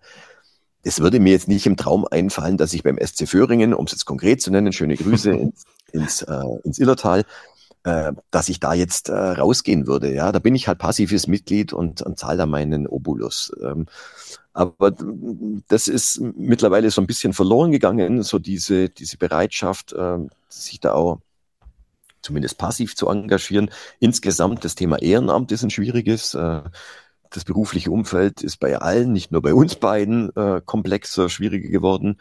Äh, und wenn ich mir überlege, wie wir früher noch in den Turnhallen standen oder auf dem Fußballplatz und uns engagiert haben und auch da quasi zeitlebens manche Menschen dann 30, 40 Jahre sich engagiert haben, das hat nachgelassen. Und, und das hat definitiv auch dazu geführt, dass Corona schon auch für viele eine Zäsur war, im Sinne von, ja, ich habe jetzt kein Angebot mehr im Verein, äh, weil es einfach nicht mehr umsetzbar war aufgrund von Corona-Maßnahmen. Ähm, warum soll ich da jetzt irgendeinen Monatsbeitrag zahlen? Und mhm. das hat schon zu einem, zu einem klaren äh, und signifikanten Mitgliederschwund, insbesondere bei den Kindern und Jugendlichen geführt. Und diese Lücken jetzt wieder aufzufüllen, das gelingt peu à peu.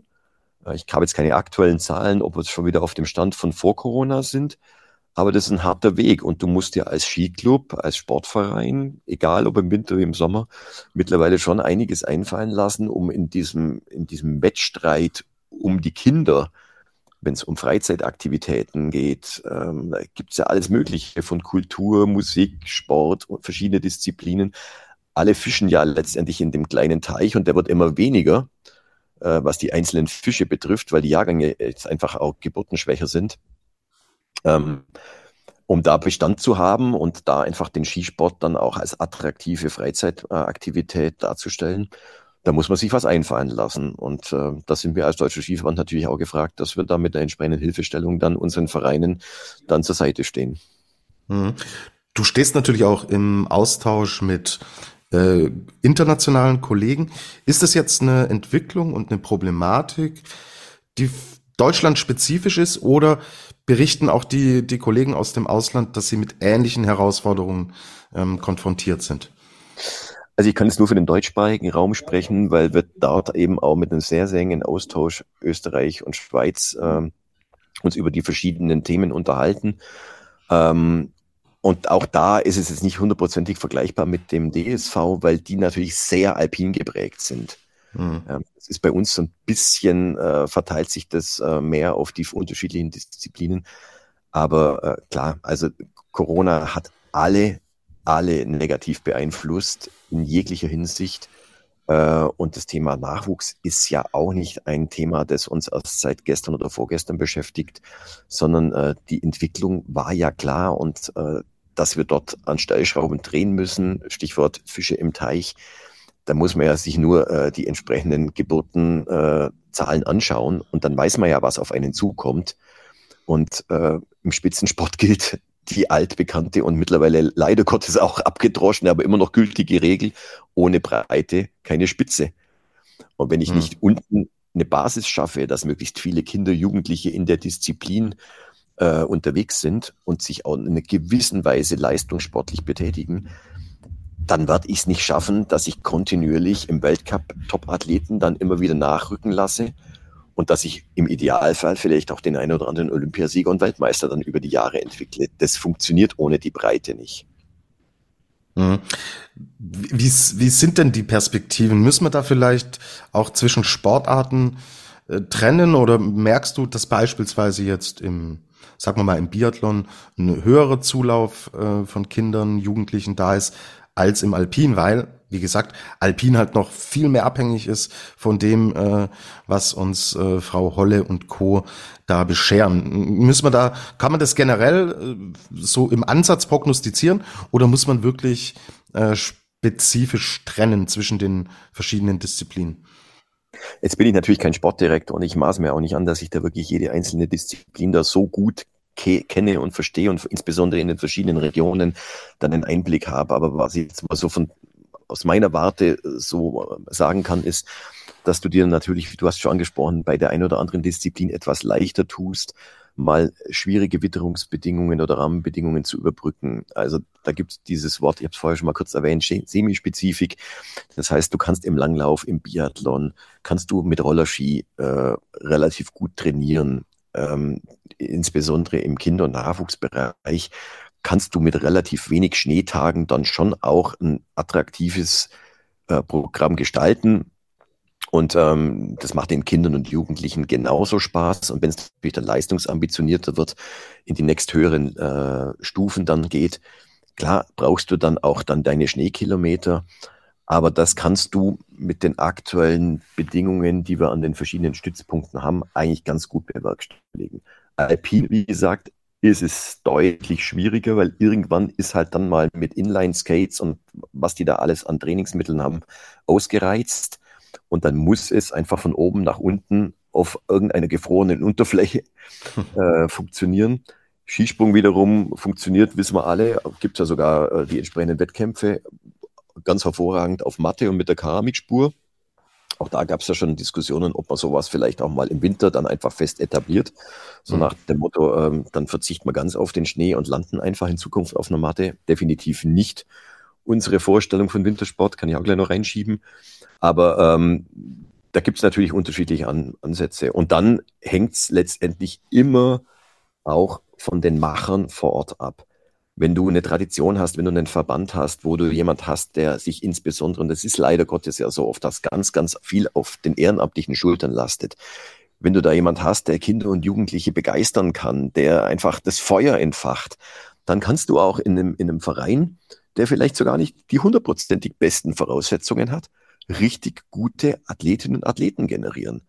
Ein ganz konkretes Beispiel, wenn ich mir anschaue, in Ulm, das ist jetzt nicht unbedingt die Wintersport-Hochburg, aber die schaffen es, und da gibt es jetzt genug andere Beispiele, es ist nur der, der Verein, der mir jetzt gerade einfach einfällt, weil ich relativ biathlonlastig unterwegs bin, die schaffen das auch mit Rollerstrecken und mit gezieltem Einsatz der Mittel richtig gute Leute zu entwickeln und haben da einfach äh, eine, eine engagierte Crew vor Ort, die für die Sache brennt und, und sowas brauchst du. Das ist auch nicht so einfach oder Mufti vom Verband nach, von oben nach unten durchzugeben, sondern du brauchst einfach diese Zellen an den verschiedenen Orten, um, um Kinder zu begeistern. Daran wird sich ja in Zukunft nichts ändern. Ja, genau. Also wird ja oft äh, dann ein bisschen plakativ das Ehrenamt äh, gelobt, aber wenn man dir jetzt so zuhört, ohne Ehrenamt am Ende keine Olympiasieger. So kann man es, glaube ich, äh, runterbrechen, oder?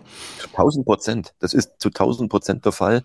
Und ich verstehe auch, weil ich selber merke, dass, dass, dass Menschen sagen, boah, jetzt äh, dreimal in der Woche mich fest zu binden und ein Training abzuleisten, unter Umständen zwei, drei Stunden und am Wochenende noch mit meiner Kinder- und Jugendgruppe noch äh, irgendwo am Hang zu stehen, kann ich, kann ich aktuell nicht erfüllen. Und, und da gilt es eben auch anzusetzen. Aber das ist eine breite Diskussion, die wir im deutschen Sport führen müssen.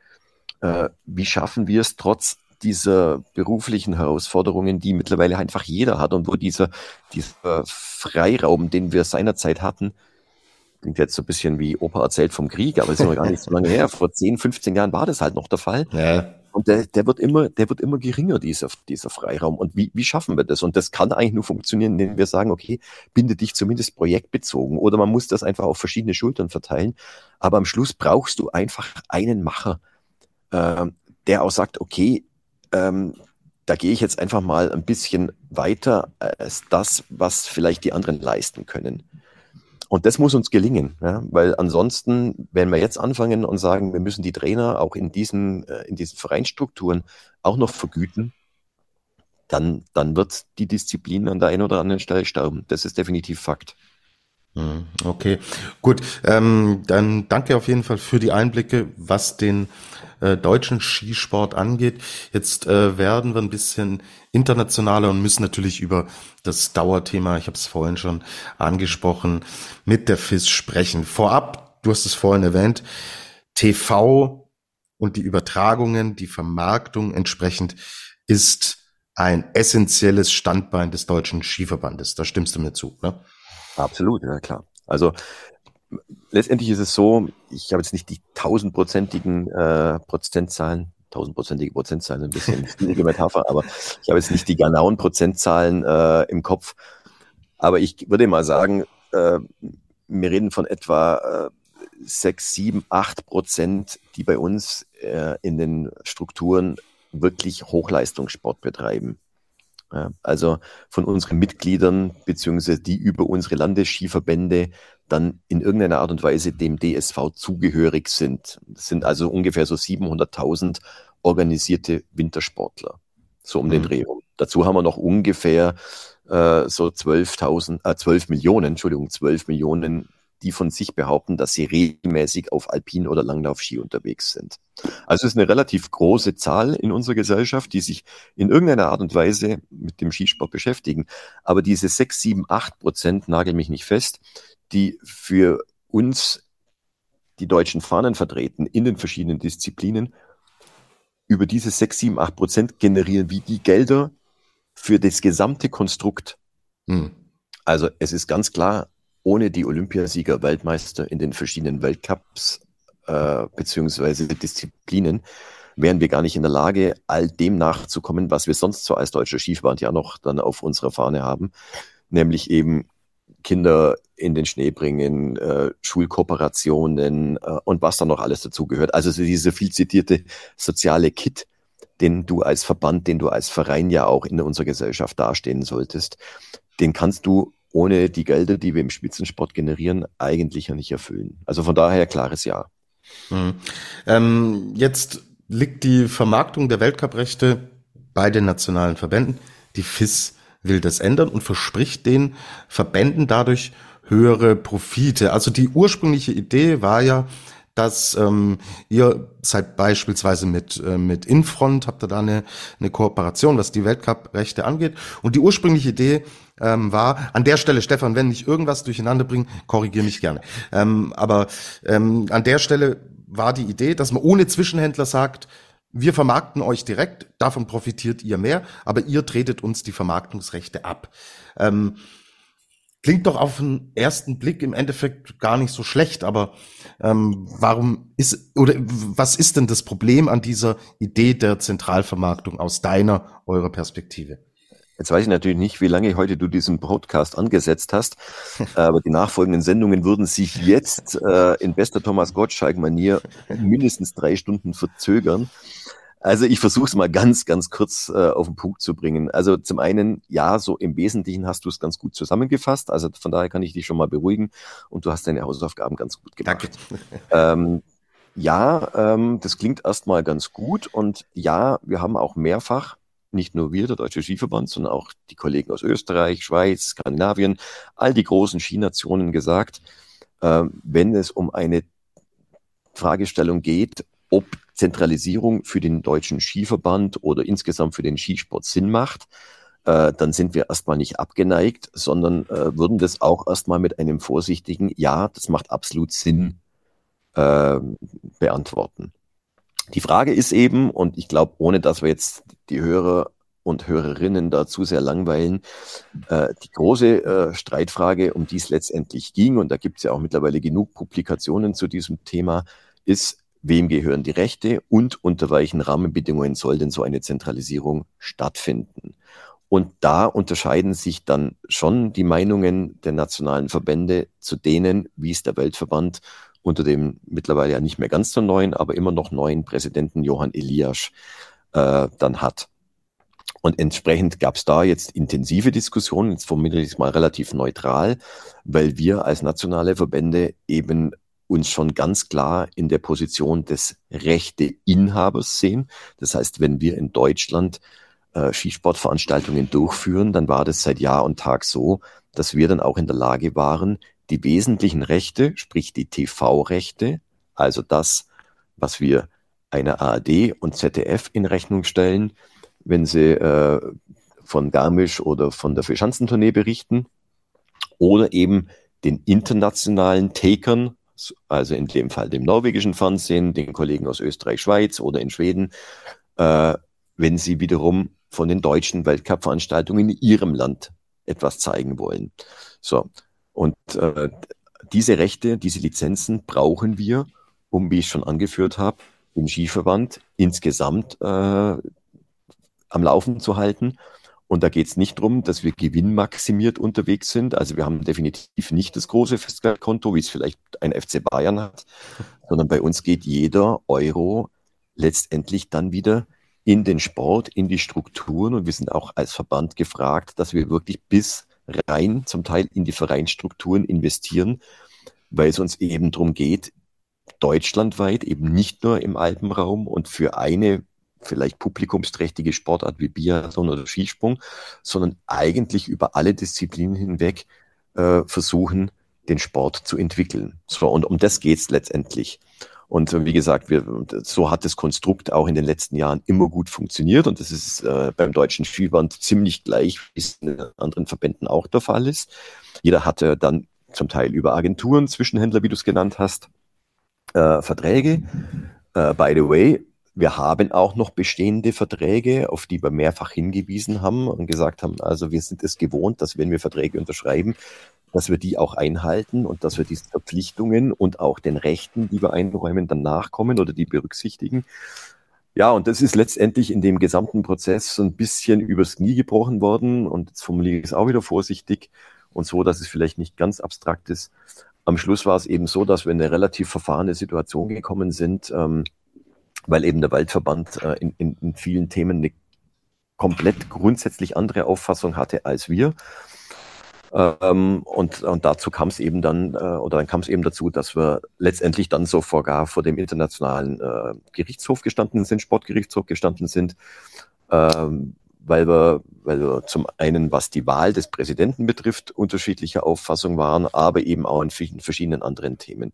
Mittlerweile muss man ganz offen und ehrlich sagen, und dann, glaube ich, sollte man auch wieder eine Klammer hinmachen, gibt es jetzt zumindest wieder einen, einen Dialog, der stattfindet, einen Austausch, der stattfindet ähm, mit dem Weltverband, aber insbesondere auch wir als nationale Verbände haben jetzt über die letzten zwei Jahre schon deutlich enger zusammengearbeitet, als das bislang der Fall war. Und das ist vielleicht jetzt in dem Fall das Gute. Das ist eine relativ teure, aber doch gut funktionierende Teambuilding-Maßnahme, dass auf einmal Deutschland, Österreich, Schweiz so eng kooperieren und dass auch die Skandinavier sagen, Mensch, äh, lass uns doch mal abstimmen, weil das macht ja Sinn, dass wir, äh, wir letztendlich ja als Verbände, die die FIS darstellen, dann auch äh, uns gemeinsam überlegen, wo wir unseren Sport gemeinsam hin entwickeln.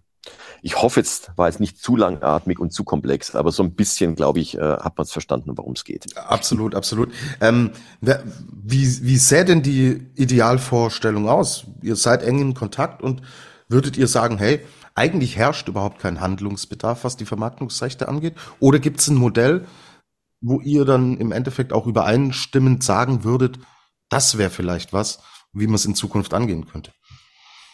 Naja, also da gibt's ja genug Expertinnen und Experten, die sich ja ein Jahr aus mit, mit solchen Themen beschäftigen. Und wir haben uns natürlich dann auch von draußen Rat geholt, äh, weil das übersteigt dann schon auch das Know-how, das wir in unseren eigenen Reihen haben. Ähm, aber man kann schon sagen, dass ähm, also auch da mit dem internationalen Austausch schon ein relativ klares Bild, zumindest bei uns, ist, äh, wie so eine Zentralisierung äh, letztendlich umsetzbar wäre. Und äh, das Problem ist, in Anführungszeichen das Problem, das ist ja auch eine unserer Stärken, dass wir im Skisport sehr heterogen aufgestellt sind. Also es gibt halt nicht diese eine Disziplin, wie es in der Formel 1 der Fall ist oder im Fußball, mhm.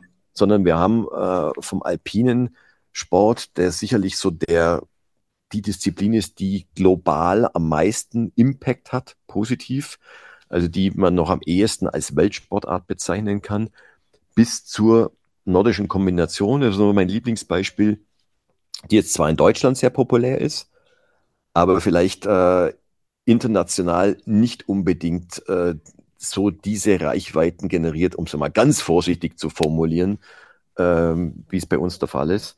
Also da haben wir eine ganz, ganz breite Spanne und insofern auch eine, eine schon eine komplexe Aufgabe, wie man so eine Zentralisierung dann umsetzen kann. Und ich glaube, das führt jetzt an der Stelle dann auch wirklich zu weit. Aber ich kann zumindest so weit Einblick geben, als dass es da schon äh, Strukturen und, und Ansätze gibt, wo man sich auch durchaus mal im Fußball äh, normalerweise sind wir jetzt nicht unbedingt immer so die großen Fans davon, uns im Fußball was abzuschauen, aber in dem Fall kann man das schon mal tun, äh, sich da mal äh, Gedanken macht, wie die das getan haben und was vielleicht auch mal ganz gut funktioniert hat oder was vielleicht eben eher so ein abschreckendes Beispiel war.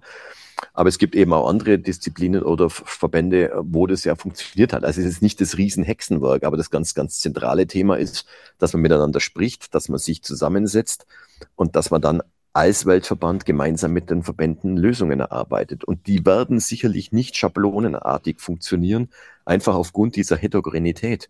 Und wenn ich mir mal einfach mal anschaue, was in Österreich und in der Schweiz passiert, eben mit dieser ja schon sehr starken Fokussierung auf den Alpinsport, dann ist es eben nur ganz bedingt vergleichbar mit dem, was wir in Deutschland haben. Bei uns ist Skisprung und Biathlon äh, die Wintersportart Nummer eins mhm. und dann kommt erst Alpin. Ähm, und unsere Verträge sind natürlich auch ganz, ganz anders aufgesetzt, als das jetzt äh, in den anderen Nationen der Fall ist. Und wenn ich dann jetzt auch eine kleinere Nation anschaue, die aber auch Weltcups austrägt, regelmäßig Weltcups austrägt, wie Slowenien, äh, wie die Kroaten, dann ist es ja wieder ganz, ganz anders. Da geht es zum Teil um eine einzige Veranstaltung im Jahr, die dann wieder das Geld generieren muss für so einen kleinen Verband. Also das lässt sich eben nur bedingt alles über einen Kamm scheren. Also heißt's, man muss miteinander reden, man muss transparent agieren, man muss offen und ehrlich miteinander umgehen. Und von daher war der Prozess, wie er jetzt aufgesetzt war, erstmal, jetzt nenne ich es mal suboptimal, weil wir als Verbände irgendwann dann, ja, kann man schon sagen, vor vollendete Tatsachen gestellt wurden und jetzt kam der große Aufschrei. ähm, als es dann hieß, naja, so kann es aber einfach nicht funktionieren. So, das heißt, jetzt sind wir wieder ein paar Schritte zurückgegangen, äh, versucht, äh, es wurde versucht, wieder die Emotionen ein bisschen rauszulassen, äh, was in so einem Fall natürlich ganz automatisch damit einhergeht, dass es dann etwas lauter und emotionaler wird. Ähm, ich glaube, jetzt haben wir wieder einen Tonus gefunden, auf dem man ganz gut arbeiten kann. Wir haben unseren Beitrag jetzt erstmal geleistet, äh, haben auch äh, jetzt mal gemeinsam mit den großen Verbänden äh, Vorschläge äh, FIS zukommen lassen, die Kommentare unserer Expertinnen und Experten einfließen lassen. Und jetzt schauen wir mal, äh, wie wir da die nächsten Schritte angehen. Aber wie gesagt, es ist schon für Außenstehende und selbst für mich immer wieder äh, schwer zu durchdringen, weil es einfach schon ein, ein, ein, ein sehr dichtes äh, Konstrukt ist, äh, das man da letztendlich dann berücksichtigen muss. Mhm. Es wirkt, als würde man mehr über, übereinander sprechen als miteinander. Wie ist denn die kommunikative äh, Basis zwischen den Verbänden und dem Weltverband? Ja, das ist natürlich immer so eine Gratwanderung. Jetzt bin ich als Kommunikationsverantwortlich äh, im deutschen Skiverband natürlich auch immer derjenige, der gefragt wird, so wie ich jetzt dir hier gegenüber sitze äh, und du mich ja auch berechtigterweise fragst, äh, weil du ja mitbekommst, dass äh, nicht alles so ganz rosarot ist. Äh, und, und, und klar benennen wir die Dinge und ist es natürlich auch in gewisser Weise in unserer Verantwortung, dass wir den Finger in die Wunde legen und dass wir auch gegenüber der FIS äh, schon auch mal die eine oder andere kritische Anmerkung machen, wenn wir einfach das Gefühl haben, das geht jetzt in die falsche Richtung. Wir haben ja noch einen zweiten Weltverband mit der IBU, Internationale Biathlon Union. Das ist ja eine spezielle Situation. Wir als Skiverband haben ja die Biathlon auch bei uns, äh, so dass wir auch einen Vergleich haben, äh, wie es bei dem einen Weltverband ist ähm, und bei dem anderen. Und da kann man schon sagen, dass die, die Kommunikation insgesamt äh, jetzt in den letzten Jahren über alle Themenfelder betrachtet nicht so offen und ehrlich war, wie wir uns das eigentlich äh, wünschen würden und wie das in den letzten Jahren äh, unter Jean-Franco Kasper eben auch noch der Fall war. So, das haben wir jetzt aber auch mehrfach diskutiert und es gibt ja auch, weiß Gott, wir haben es ja vorher schon in, in unserem Gespräch gehabt, genug Herausforderungen, die uns alle betreffen. Also insofern gilt es natürlich auch, die Kräfte zu bündeln und äh, es ist für uns insofern eine Gratwanderung, dass wenn wir äh, diese Themenfelder dann immer wieder in der Öffentlichkeit diskutieren, dass natürlich dann in irgendeiner Art und Weise der Skisport immer auch einen Kratzer in den Lack bekommt und zum Teil auch massiven Schaden davon trägt. Ähm, und das ist ja nicht unser Ansinnen. Allerdings jetzt einfach nur äh, stillschweigend in der Ecke zu sitzen und äh, die Dinge dann so hinzunehmen, äh, ist sicherlich nicht auch nicht unsere Aufgabe und äh, dazu haben wir einfach auch genug Verantwortung für unsere eigenen Verbände und für den Skisport insgesamt. Also ist immer ein bisschen abzuwägen, äh, inwiefern man dann mit und auch zum Teil übereinander sprechen muss. Ähm, wie gesagt, in den letzten Tagen, Monaten, ja, Wochen, eher Wochen, ähm, hat sich da jetzt wieder ein bisschen äh, was aufgeweicht. Die Fronten sind jetzt ein bisschen weniger verhärtet, als es vielleicht noch der Fall war. Aber ähm, es ist schon ein relativ holpriger Weg, den wir da gemeinsam gehen. Mhm. Du hast die IBU, die Internationale Biathlon Union, angesprochen. Da läuft meiner Wahrnehmung nach laufen die Dinge viel stringenter, harmonischer, mit klareren ähm, Plänen auch, was die verschiedenen Bereiche angeht. Ähm, wir dürfen natürlich aber auch die Vergangenheit nicht, nicht vergessen. Auch äh, die IBU hatten, hat ganz, ganz schwere Zeiten hinter sich und hat jetzt aber gefühlt äh, den Turn äh, so hinge äh, hingekriegt, dass es ein Verband ist, der eigentlich positiv dasteht. Stimmst du mir erstens zu und ist es zweitens hier vielleicht der Vorteil, dass es eben diese eine Sportart nur ist? Das ist zweifellos ein, ein, Vorteil. Das macht das Leben insgesamt leichter, äh, weil du dich natürlich deutlich besser fokussieren kannst. Auch da gibt es unterschiedliche Rahmenbedingungen. Ja? Also äh, der deutsche Markt ist auch nicht vergleichbar mit, mit äh, der Situation, wie es in anderen Ländern der Fall ist. Da wiederum sind wir vielleicht in einer ähnlichen Position, wie es der österreichische Skiverband im Alpinen ist. Ja? Da sind wir in Anführungszeichen der Platzhirsch und in Österreich ist es eher ich will jetzt nicht sagen die Randsportart, aber es läuft einfach dann äh, nicht auf der, auf der ersten Welle mit, sondern eher auf der zweiten oder dritten Informationswelle. Ähm, aber du hast angesprochen, also die IBU äh, hatte, weiß Gott, auch schwierige Zeiten und ähm, auch das war nicht unbedingt der absolute Musterverband. Aber da hat man, glaube ich, jetzt die Zeichen der Zeit erkannt und es war auch ein, ein zum Teil schon schmerzhafter Prozess, in den die Kollegen da in Salzburg gegangen sind. Und jetzt haben wir aber schon seit ein paar Jahren das Gefühl, äh, dass der Verband für die nationalen Verbände da ist. Also dass das Selbstverständnis sich gewandelt hat, dass es eben nicht so ist, dass das eine Top-to-Down-Organisation ist, sondern dass man sich zusammensetzt und dass man gemeinsam überlegt, wie man die Probleme bewältigen kann, äh, wo drückt der Skistiefel, wo können wir in irgendeiner Art und Weise unterstützen. Äh, und das führt natürlich dann auch dazu, dass die großen Verbände dann auch ein Stück weit vom, jetzt sage ich es mal, hohen Ross runtersteigen oder ihr Kirchturmdenken aufgeben, das ist vielleicht ein bisschen ein besseres Beispiel, sondern auch sagen, ja klar, wenn wir uns als Sport insgesamt in der Welt besser und, und stringenter positionieren wollen, dann müssen wir auch bereit sein, Kompromisse zu gehen und dann müssen wir auch, Stichwort Entwicklungshilfe, Development, äh, gegenüber den kleinen Nationen äh, da unseren Beitrag leisten. Ähm, und da habe ich jetzt schon in den letzten Jahren das Gefühl gehabt, dass da ein Miteinander entstanden ist und auch was das gesamte Thema Good Governance betrifft, ähm, wie sich der Verband da aufgestellt hat. Da ist er unser äh, Präsident Dr. Franz Steinle ähm, auch im Vorstand mit drin und hat sich da als ehemaliger oberster Landesrichter äh, mit seinem Know-how also wirklich sehr stark eingebracht. Da merkt man einfach, da ist jetzt was in Gang gesetzt worden, äh, das wird gelebt. Und äh, das führt dann letztendlich dazu, dass, dass die nationalen Verbände auch sagen, ja, da sind wir deutlich äh, mehr bereit, äh, uns einzubringen in so ein Konstrukt, als wir es vielleicht noch vier, vier oder fünf oder sechs Jahren waren. Mhm. Das muss man schon so sagen, ja. Ja, ist denn ähm, jetzt äh, zurück zur, zur FIS? Du sagst, es sind jetzt Dinge, die sich aufweichen, die Richtung nimmt langsam positive Tendenzen an. Glaubst du, dass es auch, dass diese Dynamik weitergehen kann und man vielleicht irgendwann an dem Punkt steht, wo wir über die FIS so sprechen, wie wir es eben über die IBU getan haben? Ich hoffe es, beziehungsweise äh, es muss in irgendeiner Art und Weise jetzt dann gelingen, diesen gordischen Knoten zu durchschlagen, ähm, weil wir sonst einfach massiv Gefahr laufen, dass der Skisport insgesamt darunter leidet. Und ähm, Jetzt insgesamt äh, betrachtet, was die, die einzelnen Disziplinen betrifft, ähm, funktioniert äh, die Umsetzung vor Ort ja ganz gut. Ich glaube, wir haben nach wie vor wirklich ein tolles Produkt. Äh, die Einschaltquoten äh, sind stabil. Äh, wir schaffen es auch über die digitalen Reichweiten, äh, neue Zielgruppen für den Skisport zu begeistern. Ähm, also es ist ja nicht so, dass jetzt alles schlecht ist. Und ähm, auch wenn die Rahmenbedingungen, und da kann jetzt weder die IBU noch die FIS noch sonst irgendein Verband was dafür, einfach in den letzten drei Jahren sehr, sehr schwierig waren.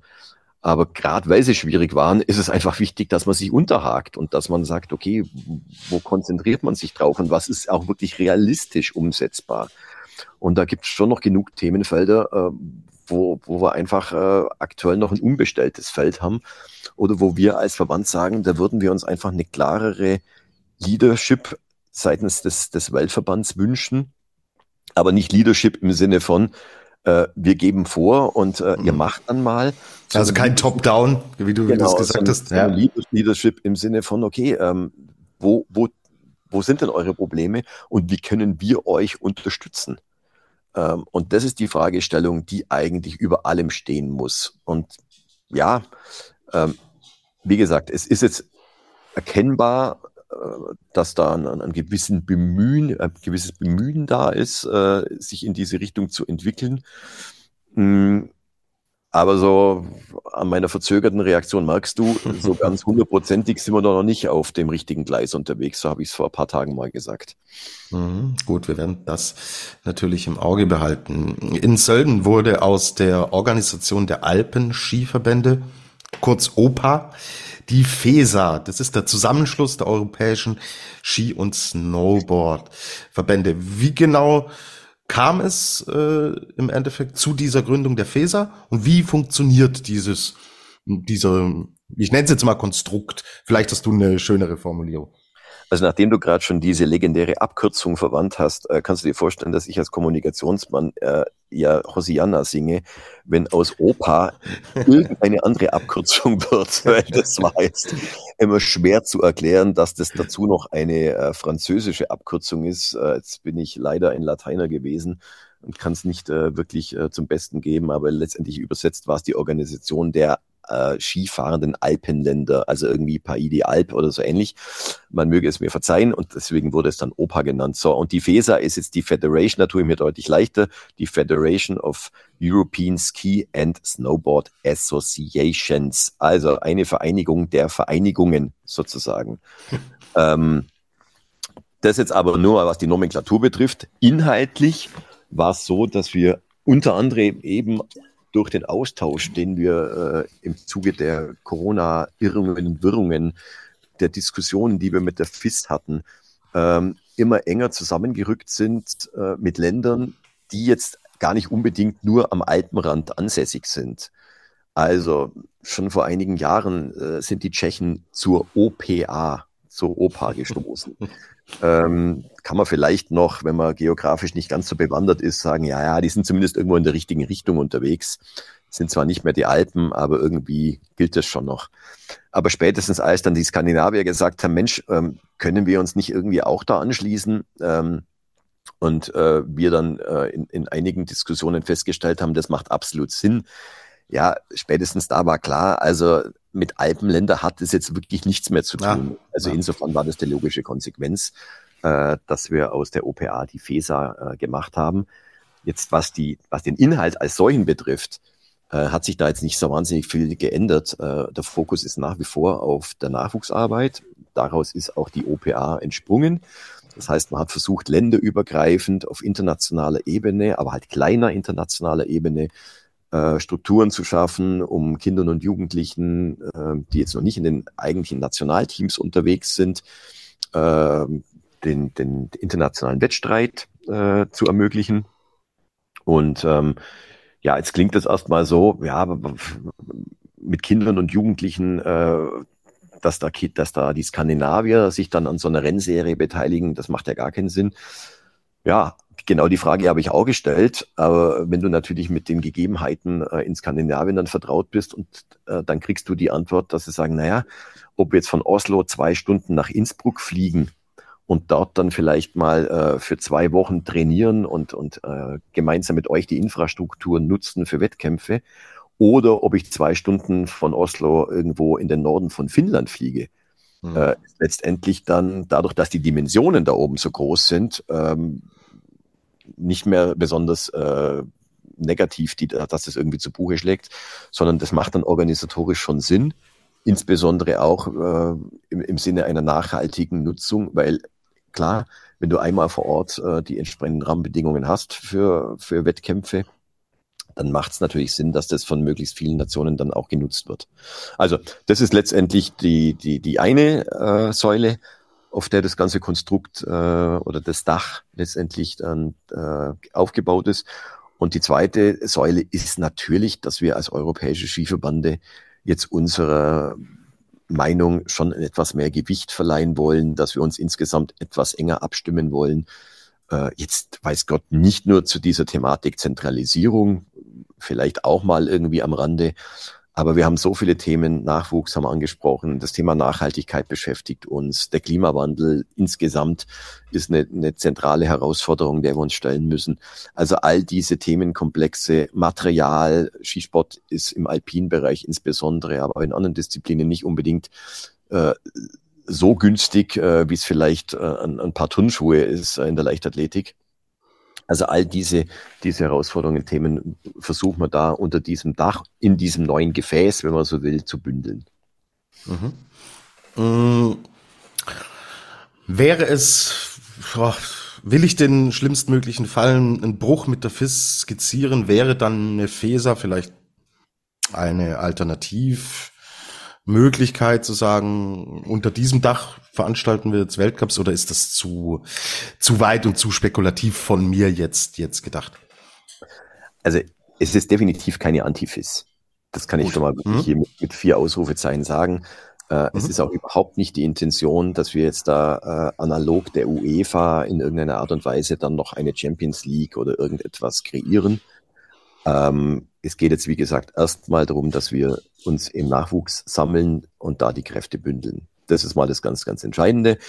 Ähm, dass man vielleicht einmal überlegt, äh, eine Europameisterschaft in irgendeiner Art und Weise mal durchzuführen. Vielleicht auch mal mit einem ganz anderen, mit einer ganz anderen Herangehensweise. Ähm, wo man dann versucht, äh, vorhandene äh, Synergien so zu bündeln, dass man so eine Veranstaltung auch mal ganz ehrlich und offen CO2-neutral durchführen kann mit den verschiedenen Partnern und dem verschiedenen Know-how, das man in den unterschiedlichen Ländern hat. Das wäre mal so eine Vision, äh, über die man mal reden kann.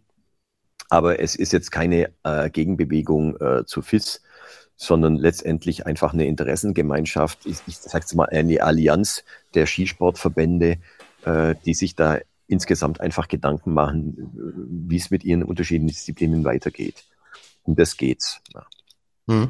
Und wie gesagt, in Sölden wurde äh, das verkündet. Wir sind ja im Endeffekt, steckt ja die Feser hier auch noch in den Kinderschuhen. Ist, glaube ich, da auch noch zu früh, um genau zu sagen, äh, wohin geht diese, diese ganze Geschichte, oder? Absolut. Also, also muss man sich nicht, nicht vorstellen, dass es jetzt irgendwo schon ein großes Gebäude gibt, äh, wo 100 Menschen äh, für die FESA arbeiten, sondern es ist jetzt letztendlich eine Organisation, äh, in, in Interessensgemeinschaft. Ja, es gibt jetzt ein neues Logo, es gibt einen neuen Namen. Äh, wir werden sicherlich auch an einer anderen Stelle jetzt mal äh, Personal einstellen. Ähm, aber das wird jetzt nicht so sein, dass wir da von heute auf morgen eine, eine, eine Organisation aus dem Boden stampft, in Anführungszeichen, die, die da jetzt äh, analog eine UEFA agiert. Das ist nicht, das ist auch überhaupt nicht die Zielsetzung. Mhm. Okay, gut. Wir werden es im Auge behalten und an gegebener Stelle dann mit dir da gerne nochmal drüber sprechen. Abschließend, Stefan, ähm, wir reden hier ja von einem Sportverband, Jetzt, heute ist der 8. November.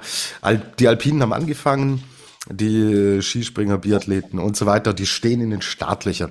Ähm, was, was erwartest du denn aus sportlicher Sicht vom kommenden äh, Winter, was die deutsche Mannschaft angeht? Boah, da kann ich jetzt nur verlieren. Gnade, Gnade, mir Gott, wenn jetzt ein Bundestrainer zuhört oder ein Sportdirektor, äh, dann äh, möchte ich mich jetzt nicht als der große Sportexperte äh, irgendwie äh, aufschwingen. Na, aber ich glaube, äh, was man, was man schon sagen kann, ist, wir haben äh, in diesem Jahr ein sogenanntes Zwischenjahr. Das heißt, ähm, es finden keine Olympischen Spiele statt. Es gibt in Anführungszeichen nur die alljährlichen Biathlon-Weltmeisterschaften. Die Biathleten haben ja jedes Jahr ihre Weltmeisterschaften. Äh, bei der FIS finden ansonsten keine nordischen oder alpinen Weltmeisterschaften statt. Und dann gibt's noch die Titelkämpfe im Skifliegen am Kulm in Österreich.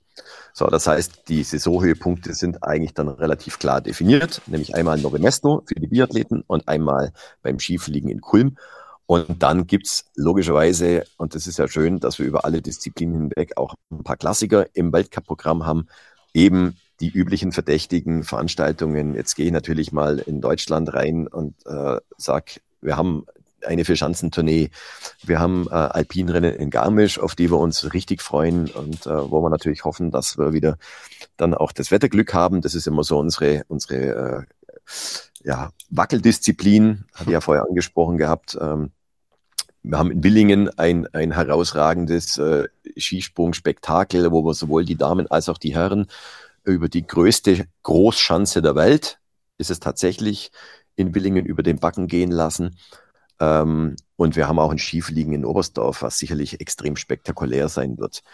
Ähm, so, und dann gibt's natürlich auch noch Kitzbühel und, und, und. Also es wird nicht langweilig. Insofern kann ich mir vorstellen, dass in den meisten Disziplinen äh, die Direktive ist, wir wollen möglichst immer um die Podiumsplätze mitlaufen, springen und fahren. Bin jetzt ein bisschen abgedroschen, ist aber so und es ist auch schwer genug. Ähm, wir haben im letzten Winter die ja fast schon historische äh, Bilanz ziehen können. Hat jetzt viele, viele, viele Jahre gedauert, bis uns das mal wieder gelungen ist, dass wir in allen olympischen Disziplinen sowohl bei den Damen als auch bei den Herren Medaillen gewinnen konnten bei den Weltmeisterschaften. Also wir sind im Langlauf durch das Tal der Tränen, mhm. ähm, haben sogar bei den Herren äh, eine Medaille in der Staffel gewinnen können. äh, die dann so, also emotional gefeiert wurde, glaube ich, wie, wie drei Olympiasiege zusammen. Ähm, das ist ja das Schöne, dass wenn es dann unverhofft kommt, dass dann die Emotionen dann so richtig erstmal dann äh, nach draußen gehen. Und äh, ich glaube, auf der Basis äh, wollen wir weitermachen und das wird sicherlich dann auch die interne Zielgabe, Zielvorgabe sein bei allen Disziplinen, dass wir, äh, auch wenn vielleicht keine Weltmeisterschaften sind, dass wir kontinuierlich äh, bei den langen Wintersporttagen ARD und ZDF den Fans im Wohnzimmer, aber auch den vielen Tausend, die im Stadion sind, Grund genug geben, damit sie das schwarz-rot-goldene Fähnchen schwenken. Und um das geht's weil äh, ohne Erfolg im Sport auch kein wirtschaftlicher Erfolg und damit schließt sich dann im Prinzip auch der Kreis zu deinen ersten Fragestellungen, äh, wie der Deutsche Skiverband dasteht. Äh, wir sind ein Stück weit, und das meine ich jetzt nicht negativ, zum Erfolg verdammt, denn die Gelder äh, der Partner und Sponsoren und das Interesse der Fans, äh, das müssen wir uns einfach hart erarbeiten. Und da ist in erster Linie äh, Gold, Silber, Bronze oder eben Platz eins bis zehn gefragt. Ähm, nur mit talentierten, äh, freundlichen, sympathischen Athletinnen, Athleten allein ist es nicht getan. Ähm, der Blick im Medaillenspiegel ist in Deutschland schon auch wichtig. Hm, also klares Statement auch für eine Leistungskultur, weil das ja im, seit Wochen, Monaten in Deutschland auch immer wieder Thema ist. Fehlende Leistungskultur. Absolut. Das, äh, also das, ja. die Teilnahmeurkunde äh, war noch nie war noch nie beim Deutschen Skiverband äh, das, das Ziel, äh, sondern äh, wir sind auch einer der wenigen Verbände, die eigentlich immer klar äh, Zielvorgaben ausspricht, die auch in der Öffentlichkeit dann äh, kundtut. Äh, und wir haben auch kein Problem damit, äh, wenn wir an den Vorgaben, die wir äh, vor einer Saison geben, wenn wir uns an denen messen lassen müssen und wollen. Ähm, denn am Schluss ist einfach am Tag X die Leistung zu erbringen, und dann äh, gibt es genug Gründe, warum es vielleicht bei dem einen oder anderen nicht funktioniert hat oder bei dem äh, Überraschungskandidaten überraschenderweise vielleicht nur eine Goldmedaille rausgesprungen ist. Aber wichtig ist, dass man auch hier eine Basis hat, aus der man angreifen kann und äh, von der man aus dann auch äh, die Möglichkeit hat, überhaupt ins Geschehen einzugreifen. Und äh, ich glaube, da sind jetzt alle, alle Disziplinen gut vorbereitet. Wir haben ja schon ein paar Verletzungssorgen, insbesondere im alpinen Bereich. Ähm, sodass da die Personaldecke relativ dünn ist. Auf der anderen Seite haben wir eigentlich in allen Disziplinen auch wirklich äh, nachrückende Kräfte, die uns schon letztes Jahr viel Freude bereitet haben. Also von daher auf dem Weg zum nächsten großen Ziel. Das sind sicherlich dann die Weltmeisterschaften 25 und dann insbesondere Olympische Spiele in Italien 2026 sind wir, denke ich, da schon auf einem ganz guten Weg und ähm, haben jetzt auch den Generationswechsel soweit, der normalerweise immer nach so einem olympischen Zyklus stattfindet, auch ganz gut verkraftet. Und jetzt muss man gucken, wie sich die nächsten ein, zwei Jahre dann die verschiedenen Mannschaften entwickeln. Ganz genau. Das werden wir im Auge behalten und all das, was rund um DSV, FIS, FESA und Co. passiert, werden wir auch im Auge behalten und an gegebener Stelle sehr gerne wieder, Stefan, mit dir dann auch wieder darüber sprechen. Vielen, vielen Dank für die ganzen Einblicke und ja, die Einladung für ein zweites Mal steht. Und dann können wir eine erste Zwischenbilanz ja zu FESA gerne ziehen. Sehr gut. Und wir sehen uns im Schnee und ich hoffe, äh, auch der eine oder andere, der jetzt hier zugehört hat, der es bis zum Schluss durchgehalten hat, Glückwunsch hierzu. Der darf dann zur Belohnung dann auch in Ruppolding oder wo auch immer, äh, ihr seid ja heimatnah, äh, in Ruppolding, deswegen jetzt das Beispiel. Natürlich gerne vorbeischauen. Wir freuen uns über jeden, äh, der im Schnee dabei ist und unsere Athleten, Athleten anfeuert und natürlich auch über jeden, der vorm Fernseher sitzt und die Daumen drückt. Also von daher freuen wir uns auf einen tollen Winter und jetzt lassen wir es schneien und dann, äh, ja, vielleicht zur Saisonbilanz dann im Frühjahr. Bis dann. Sehr, sehr gerne.